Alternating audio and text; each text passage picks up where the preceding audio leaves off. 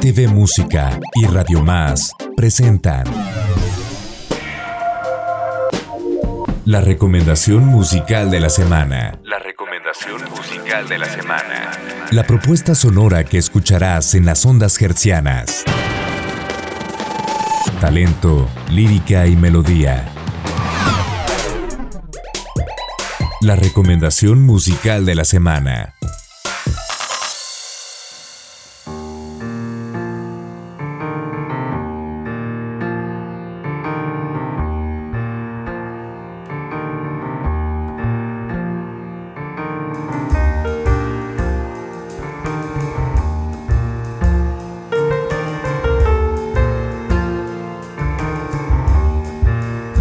Amigos y amigas de todo el estado de Veracruz y ocho entidades de la República que nos siguen a través de las diferentes frecuencias de Radio Más y si nos escuchan después en nuestro formato de podcast en las diferentes eh, plataformas digitales.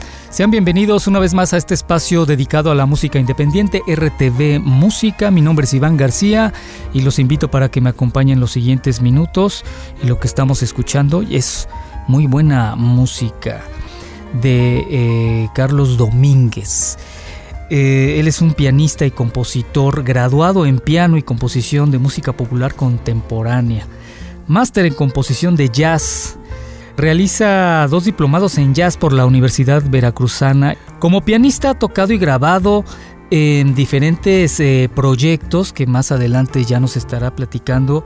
Y bueno, pues él es originario de la ciudad de Córdoba, con todas las tablas del mundo nos va a platicar acerca obviamente de su carrera y de la labor además que tiene como mentor, formador de nuevas generaciones. Carlos, muchísimas gracias por acompañarnos, eh, gracias por estar en contacto con toda la audiencia de Veracruz, con tus paisanos, por allí en Córdoba también espero nos estén escuchando en, en aquella zona. ¿Qué tal? ¿Cómo estás? Hola Iván, muchas gracias. Un saludo a toda la audiencia y en especial a la de Córdoba.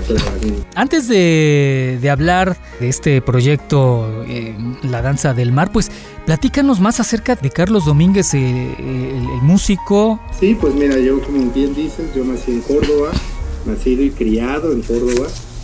Eh, sí, me vine aquí a la Ciudad de México, aquí estudié piano y estudié composición estaba más enfocado a la música, a la música popular. Eh, yo tocaba rock originalmente, por el rock fue que me hice músico. Claro. Y me metí al jazz de lleno. O sea, rock y jazz es lo que más hice. También estuve trabajando mucho en tocando pop. Pop, rock, jazz. Era como las tres facetas en las que yo me movía. Y después cuando empezó ya Sub fue que decidí ir a hacer los diplomados. Aún no era licenciatura. Estuve un año en la ciudad de Jalapa, que la pasé muy bien, conocí gente increíble y ahí me metí de lleno al jazz, ¿no? Entonces ya después regresé a la Ciudad de México, hice el curso en Nueva York, pero bueno, fue un curso corto, fue eh, de invierno. Eh, regresé a la Ciudad de México y aquí he estado trabajando mucho en teatro, tocando con muchos proyectos de jazz, principalmente con big bands. Entonces, a raíz de estar tocando con las big bands, fue que surgió mi necesidad de empezar a escribir más. Entonces, primero les escribía con arreglos pequeños o luego transcripciones. Estuve trabajando un buen rato con Rodrigo de la Cadena, el cantante de boleros. Ah, ya, claro, claro. Y bueno, a él yo le agradezco mucho porque él fue el primero que confió en mí como, como arreglista, porque yo ya tenía un tiempo tocando con él. Primero era hacerle adaptaciones de boleros o de canciones populares que él canta, no sé, una canción de José José, pero teníamos una Big Band ahí. Entonces me dijo, ¿te avientas a escribirle a todos? Y pues bueno, le gustó el primero y afortunadamente nunca me faltó trabajo. Hiciste los arreglos, la, adaptación en general. Sí, sí, sí, sí, sí. Para Big Bang. Descubrí ahí otra faceta de mí y de, de la música que me, que me encantó, que es estar escribiendo para todos, ¿no? Que al final yo había estudiado eso, estudié composición, pero no había ejercido tanto, tanto como compositor o como arreglista, sino más bien siempre como, como ejecutante, como músico en eso te habías enfocado más, ¿no? sí, hasta ese momento. Y bueno, eh, ya que llegó la pandemia y nos quedamos sin trabajo la mayoría de los músicos, o bueno, no sin trabajo completamente, pero pero que bajó muchísimo. Sí, fue un golpe tremendo, claro. Un golpazo para toda la industria, por supuesto. Sí, sí, y bueno, y para todos, ¿no? Para el mundo. Sí, claro, claro. Pero bueno, buscando, buscando las cosas buenas de esto, pues me apliqué a ganar la beca de CONACIT para hacer la maestría y enfocarme en escribir. Entonces fue que, que la gané afortunadamente. ¿En dónde hiciste tu, tu, maestría? Lo hice en la Escuela Superior de Música de Cataluña, en, en Barcelona. En Barcelona, sí. Acabo de regresar, de hecho estoy casi recién desempacado. Y bueno, me fui a, a Barcelona y ahí estuve estudiando con, con Luis Vidal y fue 100% mi enfoque a estar escribiendo, eh, a, a, a desarrollar esta faceta, esta manera de expresión que es con la pluma, como dicen, que bueno, ya no se usa pluma, ¿no? Todo es en la computadora. Y, y, formé este proyecto, La Danza del Mar y el ensamble. Entonces, bueno, aquí es como estamos, se grabó el disco y ahora pues queda presentarlo. Ya, este, pues este material lo grabaste después de la pandemia o durante lo grabé este, este mismo año, se grabó en febrero ah, de 2023. Ya, ya, ya, uy, muy, muy reciente.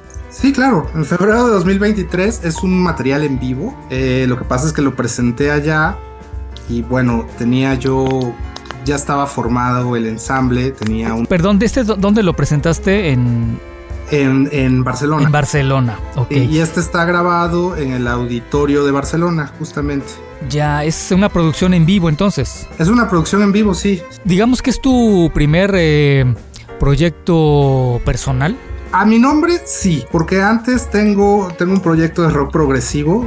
Ah, mira, nada más. Sí, grabamos un disco hace como 10 años. Ya. Que se llama La Santa. Ahí estamos también en todas las redes sociales. Pero, pues bueno, también era como un. Era conceptual todo. Entonces no no vienen los nombres de las personas, era como una entidad y todo, pero bueno, ahí está en redes sociales y, y ahora, ahora sí, este es un proyecto eh, ya a mi nombre, es un proyecto completamente personal. Así, así es el primero. Así es, pues cuéntanos más de la danza del mar. Ok, pues. Dice aquí el apunte es jazz de cámara con ritmos latinoamericanos. Una síntesis musical de tres raíces culturales. A ver, coméntanos que veo por aquí que está entre el guapango y la, la cumbia y la este y la chacarera ahí de este del sur, ¿no? sí, sí, sí. Bueno, pues como bien te dije, yo eh, vengo del rock y me gusta el rock progresivo y me gustan los discos conceptuales. Entonces yo al querer hacer esto estaba pensando en un concepto que me vino con... Eh, estaba yo caminando en, en el puerto de Barcelona y me quedé viendo al mar y como que pensé, mira, si me voy todo derecho, a lo mejor llego a Veracruz. Ya. este, entonces fue que, pensé, mira, se parece mucho aquí. Eh, entonces por eso es la danza del mar, porque de alguna manera es el mismo mar, es el Atlántico, son las mismas aguas que van y que vienen.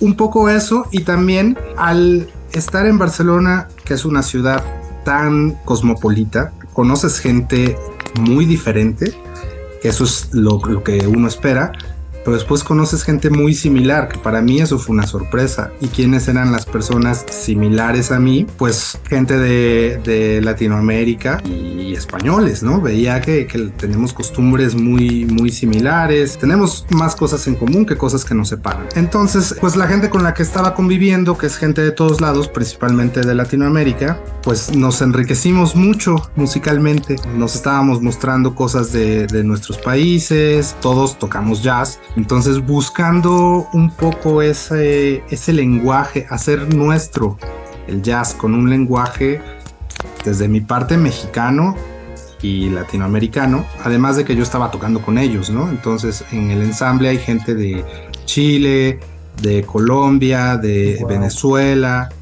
de España y mención especial de Italia, porque el disco fue producido por eh, Francesco Cerejoli y además se hizo la mezcla y el máster en Nápoles por Claudio Marcozzi.